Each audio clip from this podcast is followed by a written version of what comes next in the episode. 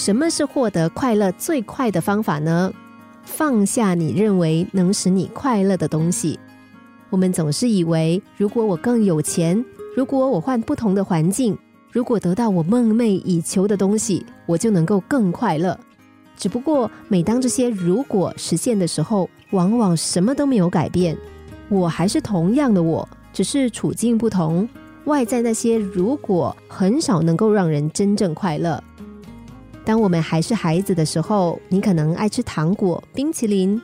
你说，如果有吃不完的糖、冰淇淋，我一定会乐翻。现在可以尽情的吃了，我们有乐翻吗？没有，因为想要的更多了。今天想要新鞋，明天想要新款的手机，后天还想要新衣，东西越来越多。有更快乐吗？学生认为，只要考上大学，日子就会逍遥自在。身边没有伴的时候，幻想着谈了恋爱就会快乐。没有工作的人，以为找到工作以后会更快乐。结果有吗？员工常会想，等我当上经理以后，我就会更快乐。他不知道，公司的经理也在想，如果我成为董事长，我就更快乐。董事长则想。等公司扩展到全世界，我就快乐。但他们真的更快乐吗？就算是全球性连锁企业的总裁，也很难是快乐的，因为要管理这么庞大的事业，常常要坐飞机到处视察、听简报，还有开不完的会，累都累死了。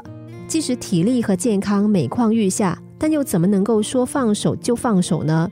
他们开始羡慕起公司里的员工，因为员工只要上班领薪水，然后快快乐乐的回家睡觉，多么轻松自在啊！从小我们就被教育要有钱，要成功发达，要汽车洋房，这个那个。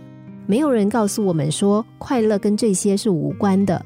快乐不是在外在，而是在我们的内心。有钱可以买新车豪宅，但是坐在车里的。回到家里的还是同样的你，物质可以改变生活，但是不会改变我们。心灵小故事，星期一至五下午两点四十分首播，晚上十一点四十分重播。重温 Podcast，上网 U F M 一零零三 t S G。